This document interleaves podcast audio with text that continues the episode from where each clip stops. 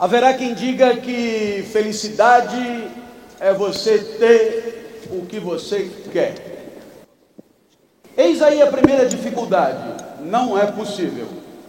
Porque quando você quer, é porque você não tem ainda. E quando você tem, aí você já não quer mais. O desejo é sempre por aquilo que falta, por aquilo que nos faz falta e a energia mobilizada para ir atrás daquilo que queremos, sempre encontra na falta a sua grande motivação. Mas aí, é claro, um dia, como nem tudo é tão cruel e tão difícil, você consegue o que você tanto queria, e quando você consegue, você não deseja mais, você não ama mais. Os brinquedos recebidos no Natal estão num baú de desejos assassinados pela presença, mortos pelo consumo, e as crianças querem os outros que elas ainda não têm. A sociedade não pode nos deixar desejar de qualquer jeito.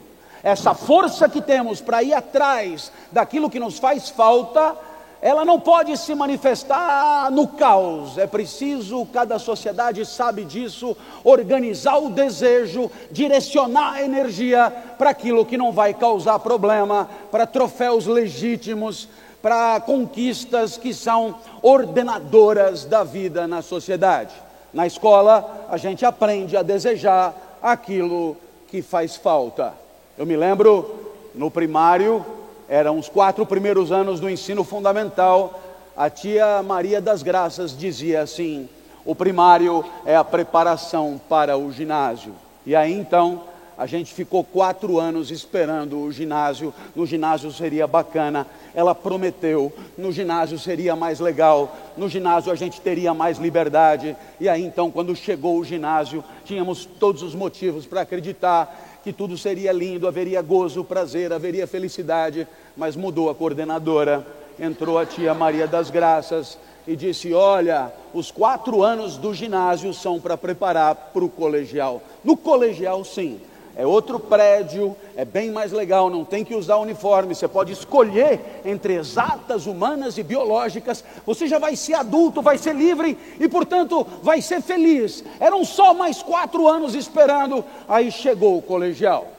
Nos primeiros dias, fomos para a escola acreditando que a felicidade tinha chegado, ia ser do caralho, a vida ia ser linda, haveria prazer, gozo e felicidade, mas agora puseram um coordenador enorme, um cara gigante chamado Mário Zan e disse: o colegial vamos deixar de frescura, é para preparar para o vestibular. Ficamos mais três anos, já são onze, desejando, e, e, e, aí todo mundo nos dizendo quando, quando acontecer isso, quando acontecer aquilo, quando for para lá, haverá felicidade. Chegamos na faculdade, os primeiros dias pareciam cumprir com a promessa. Nossa, tinha a semana do calor, o Miss Bichette, havia bebida, havia muito sexo, era muito legal, havia felicidade. Mas depois de três dias a gente começou a passear pelos corredores, estágio aqui, estágio ali, estágio acolá, e os veteranos dizendo, malandro, se você não pegar um estágio, está fudido, se você não pegar estágio, não vai dar certo, você nunca mais vai pegar o, o bonde da história, o trabalho vai escapar, você vai morrer na sarjeta, você nunca mais vai trabalhar, e você vai atrás do estágio, com sangue no olho e faca nos dentes, até que você consegue um estágio. Você volta para casa eufórico, a felicidade chegou, eu tenho um estágio, e no primeiro dia do estágio te tratam de estagiário. E aí você vê que não é muito legal o que disseram para você. Na verdade, tem até uma boa de estagiário. Um super presidente de uma empresa reúne seus vice-presidentes e pergunta, faz uma charada, um enigma. Ele diz: escuta aqui, o que eu faço é prazer ou é trabalho 24 horas para responder.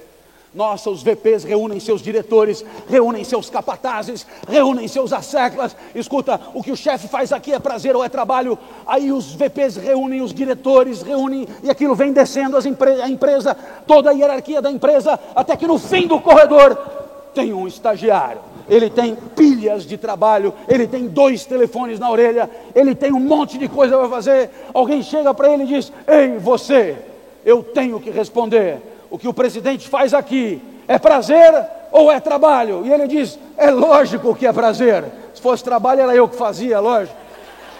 Aí você consegue o estágio e alguém já te disse: se você não for efetivado, não terá valido de nada o estágio. E como você é bem bacana, bem aguerrido, tem um dia que você tem a carteira assinada, você tem o diploma da universidade, você chega em casa e diz: foram 16 anos se preparando.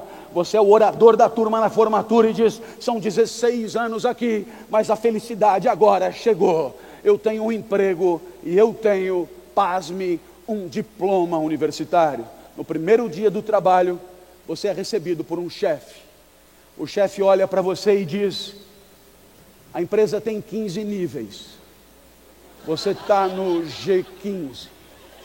O G15 vale menos que um estagiário. Não tem nem lugar para pôr sua bicicleta no estacionamento. Você não vale nada. Aí você diz: e para subir, como é que eu faço? Aí ele diz: tem que perseguir metas, bater meta e fazer resultado. Aí você olha e diz: e o que é exatamente meta? Ele diz: é o seguinte: são como cenouras que vão rápido. Você sai correndo, pega a cenoura, entrega a cenoura para mim, eu te dou outra cenoura para você pegar, e você assim vai batendo meta e vai subindo. G14, G13 é bem legal. Aí você pega a cenoura, entrega a cenoura, pega a cenoura, entrega a cenoura, pega a cenoura, entrega a cenoura, pega a cenoura, entrega a cenoura, você está subindo. Oito anos depois você encontra o mesmo chefe na cafeteria da empresa e diz: Malandro, eu tenho uma única curiosidade. Onde é que você enfia tanta cenoura, cara? Impressionante. Você vai subindo, subindo, subindo, de repente você começa a ser chamado com letras, letras em inglês e tudo que é inglês vale muito. Você é CFO, CEO, CCOCO, ICOCO, CFO. E aí você começa a perceber que, nossa, mas sempre tem alguém acima, sempre tem alguém humilhando você, sempre tem alguém olhando de cima para baixo aí. Aí um dia te fazem uma festa, ouça-me, no estádio Allianz Parque. O dia que fizerem uma festa para você, você já dançou. Vão te dar uma plaquinha dizendo obrigado, perseguidor de cenoura. Mas você agora envelhecido será substituído por alguém mais jovem e mais iludido. Alguém ainda dirá quando você se aposentar vai ser bem legal. Você pega o dinheirinho que sobrou, você tem uma chacrinha, tem até um lago e você pesca. Aos 80 anos você está nas últimas, com a família chorando em volta. e ainda vai chegar alguém, pode acreditar, vai chegar alguém para dizer: nada de tristeza, nada de tristeza, porque o melhor ainda está por vir. Você fragilizado, sem forças, você diz: malandro, me enganaram por 80 anos, e você não percebeu que talvez se a vida tinha alguma chance de ser feliz, não é quando nada acontecer, mas é já. Aqui, nesse canto do estádio, ou a felicidade está aqui, ou não estará em nenhum outro lugar, porque a vida está aqui. E aí é claro, aí você pensa que eu poderia ter esperado a minha hora de entrar, eu poderia estar ali sentadinho, e eu poderia pensar assim: nossa, mais uma palestra. Depois que eu me aposentei na universidade, esse é o meu ganha-pão. Todo dia tem uma, felizmente a família agradece. Então deixa eu ir lá passar a régua, livrar a cara, que depois do almoço tem mais. E aí a felicidade seria quando isso aqui acabasse, eu fosse embora para poder descansar, para poder comer. E aí você diz: pô, mas que pensamento tosco, que pensamento pobre, que pensamento infeliz, esse de ficar ali esperando para a palestra acabar, para eu poder aí então ser feliz. Que coisa mais medíocre. Pois é, mas você chama de happy hour que horas? Você chama de happy hour segunda às oito da manhã ou sexta às dezoito? Para você, happy hour é hora que o trabalho acaba, por que eu não tenho direito? Estou aqui trabalhando, na hora que a palestra acabar, é que vai ser legal. Por enquanto é um pedágio que eu tenho que pagar para a felicidade, quando tudo acabar. E aí você pensa, tem alguma coisa errada nessa história. Lógico que tem. Eu podia estar ali sentado e eu podia estar pensando assim: eu nunca tive aqui. Palestra nesse lugar, nunca mais. Nunca mais, nem que a gente voltar todo mundo, seremos diferentes. Cada instante da vida é uma oportunidade mágica irrecuperável e virginal, absolutamente inédita e nunca antes vivida. É esse momento que eu tenho para fazer nesse lugar o melhor que eu puder fazer. Eu tenho a chance de fazer aqui melhor do que ontem e melhor do que os 30 anos de professorado que foram a minha vida. Por quê? Porque hoje eu sou melhor do que ontem, porque hoje eu sou mais competente que ontem, hoje eu sou mais preparado e mais experiente que ontem. Eu tenho a chance de fazer o melhor da vida. E ali eu estava sentadinho, focado para fazer aqui o melhor da vida, a palestra da vida, o que de melhor eu já fiz, para que possa ter graça, não na hora que terminar, mas durante. E quando a felicidade começa antes, é melhor para a vida. Se precisar esperar sextas 18 horas para a vida ser feliz, desculpa, a tua vida é muito ruim. É bem melhor quando ela começa antes e ela terá colorido, cada vez que você usar o instante vivido para buscar fazer o mais perfeito, a busca da excelência, o pleno desabrochar da própria essência, a busca da própria perfeição, que não vai acontecer no final de semana, mas vai acontecer já, porque é agora que a vida acontece e eu tenho a chance mágica de usar as melhores palavras, os melhores exemplos, tocar você no seu espírito com a máxima contundência, e aí sim eu estarei fazendo da minha vida uma vida de desafios, colorida e feliz. Não é quando acabar, é já, e lamentarei demais o momento que acabe.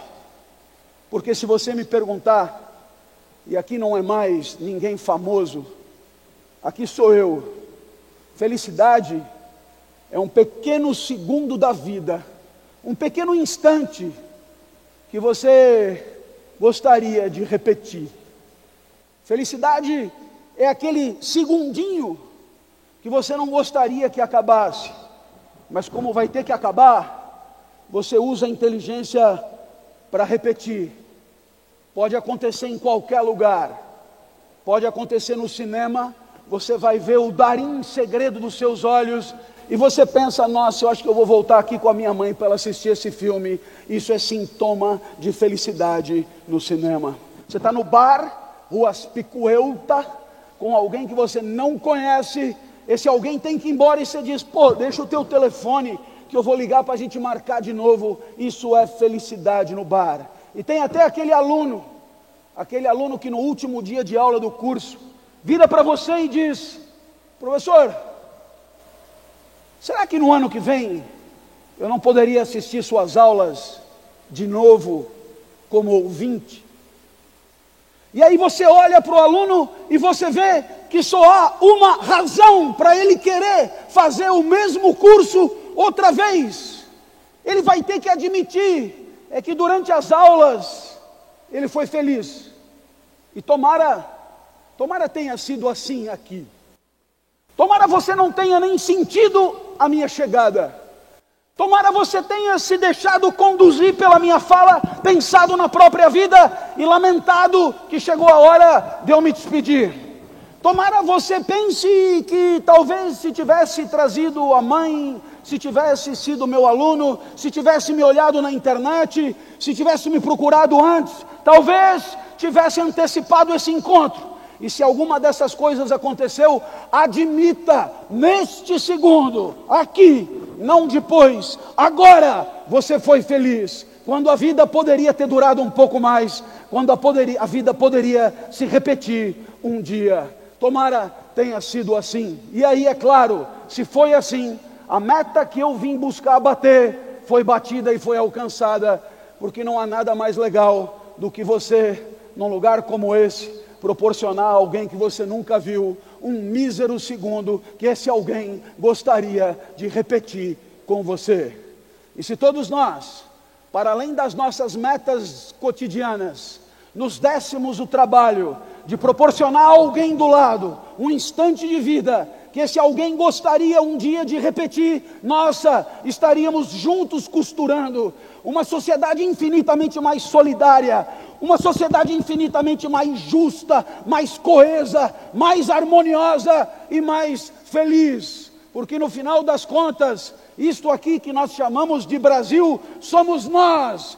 E se temos que melhorar, somos nós a melhorar. E se há algo a progredir, somos nós a fazer acontecer. Somos todos corresponsáveis. É hora de juntos virarmos a página e patrocinarmos com a nossa conduta e a nossa inteligência uma convivência melhor e mais justa. Que não seja para nós, mas que seja para aqueles que tanto amamos e que não pediram para nascer e que esperam encontrar, quando começarem a viver, um lugar bacana de convivência, porque viver bem é conviver bem, viver bem é viver bem com os outros, viver bem é encontrar justiça para si e para os outros, e isso é tarefa nossa. Não haverá super-heróis, não haverá soluções milagrosas, não haverá grandes gênios a nos salvar. Essa tarefa é exclusivamente nossa, de buscar uma felicidade através de uma convivência feliz. Tomara que, pelo menos por um segundo, tenha sido feliz, como eu fui